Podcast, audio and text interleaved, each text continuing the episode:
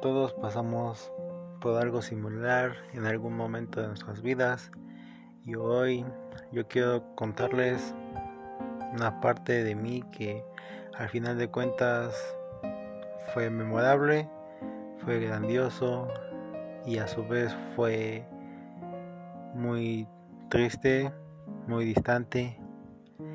Pero así es esto, así es la vida. En algún momento tenemos que dejar a las personas que solamente llegan a enseñarnos o a destruirnos de alguna u otra manera.